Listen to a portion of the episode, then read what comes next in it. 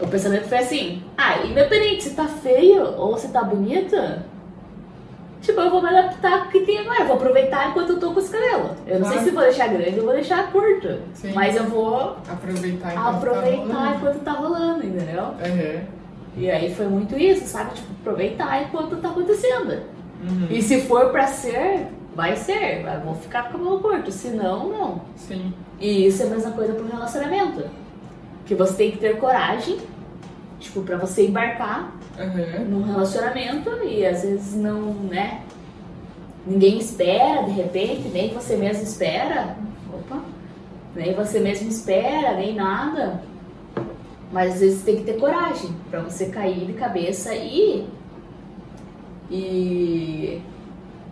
Claro que você pode se arrepender no meio do caminho, pode não, pode não sei o que, mas cara, você tenta E isso seja pra começar um relacionamento, pra terminar, pra terminar.